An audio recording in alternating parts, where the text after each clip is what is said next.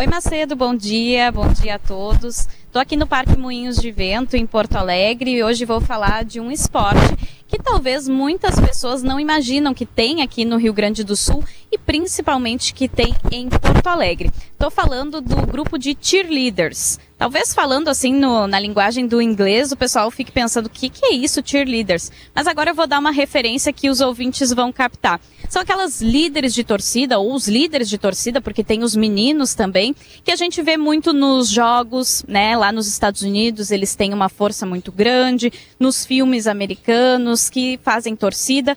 Mas essa equipe que eu vou falar aqui, que é de Porto Alegre, não tem nada a ver com aquelas meninas de saia curta, com pompom. Eles focam mesmo na parte esportiva, nas acrobacias que desafiam, né, o corpo, a mente, tem que ter todo um preparo.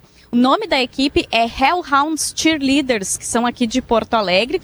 O nome faz referência àqueles cães da mitologia que eram os guardiões do mundo dos mortos, de Hades, e eles têm toda essa inspiração porque exige força, exige muita determinação.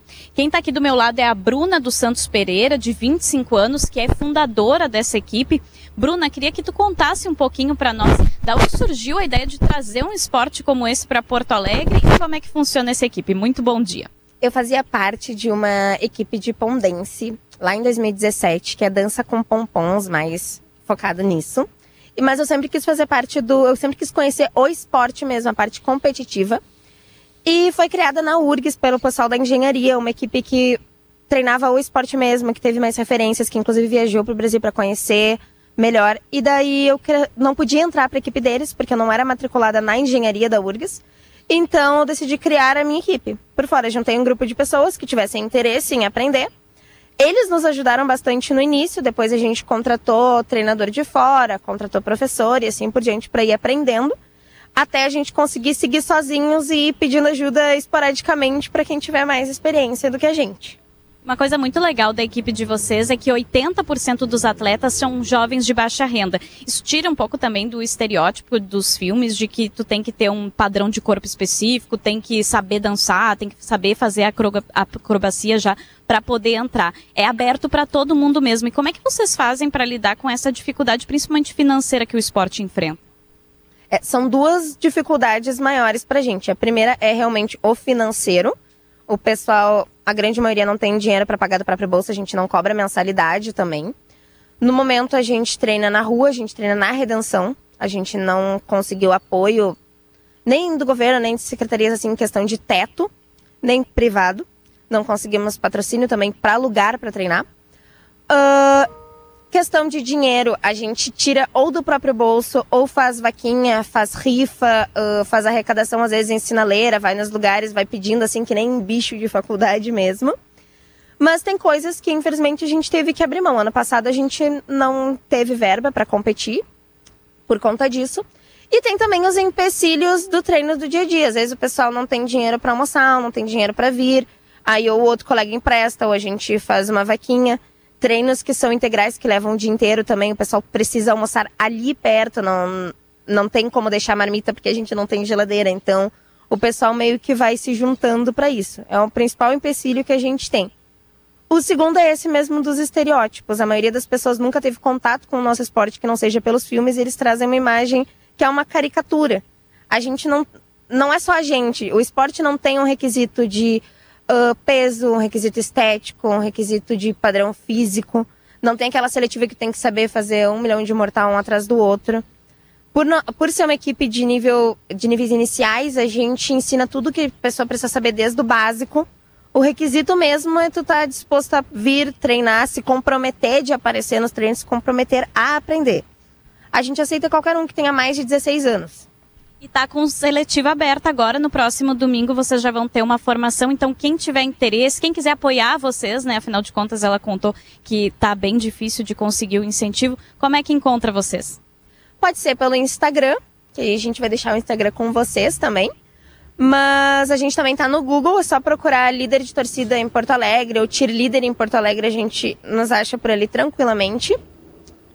E a gente está sempre na redenção, quando faz sol, quando faz chuva não tem treino, mas a gente está sempre treinando todos os domingos na Redenção, das duas da tarde às cinco da tarde, Para participar da, da, seletiva, precisa, não precisa se inscrever, mas precisa confirmar presença no Instagram, porque a gente precisa ter um número de pessoas, né, para se preparar. E não precisa preencher nenhum desses requisitos que a gente já citou, que tá tudo bem. É só chega mesmo que a gente ensina tudo desde o zero. Perfeito, então. Hellhounds Cheerleaders, como o nome é difícil em inglês, eu já passei para o Thiago Bittencourt, então quem ficou interessado pode mandar o WhatsApp ali para a Gaúcha, ou que nem ela falou, pesquisa ali líder de torcida Porto Alegre, que vai encontrar eles, Macedo. É, para quem não, não conhece né, e não está familiarizado, é, vê apenas nos filmes, é, esse esporte está é, tá em crescimento no mundo inteiro. Ele participou das Olimpíadas do Japão como esporte demonstração e existe a expectativa de que em seguida ele possa virar esporte olímpico. Há até uma, uma, uma crença aí entre os praticantes da modalidade de que a Olimpíada de Los Angeles em 2028 possa oficializar o cheerleading como esporte olímpico. É que o movimento, isso, isso faria jus assim à a, a, história do movimento, né, do esporte que nasceu nos Estados Unidos. Então, não é nada assim como os filmes mostram, que é aquelas gurias que são bonitas e que aí não podem jogar o futebol, vão lá praticar aquelas uh, coreografias para apoiar o time uh, masculino cheio de pompons, não. É um esporte que exige bastante do ponto de vista físico e tem vários movimentos, vários exercícios que têm que ser realizados como parte do processo. O Brasil tem campeonato brasileiro de cheerleading e uma das figuras que são realizadas pelas pelas atletas e pelos atletas, porque tem também, né, é, né Kathleen, é, equipes masculinas de cheerleading. Uma isso, delas é a figura da, a figura da pirâmide, né? Aquela assim que as pessoas vão subindo uma nas outras e fazem uma pirâmide. Tudo isso conta a nota e aí, no fim, sai o resultado, né? Isso mesmo, e a equipe aqui de Porto Alegre é aberta também para os homens, Macedo. Então, todo mundo que quiser participar, não tem restrição, pode procurar eles. É, acima de tudo, um esporte de é, esforço e dedicação física, expressão corporal, expressão facial, expressão, enfim, é, do, do, corpo, é, fazem parte desse, desse esporte aí que, repito, pode aparecer em seguida, para você pode parecer estranho, mas pode aparecer em seguida como esporte olímpico. Valeu, obrigado. Catherine Moreira, trazendo para a gente essa, esse fato assim curioso sobre o seu ponto de vista né, de ter Porto Alegre uma equipe de cheerleading que está crescendo e que está buscando aí espaço no cenário nacional.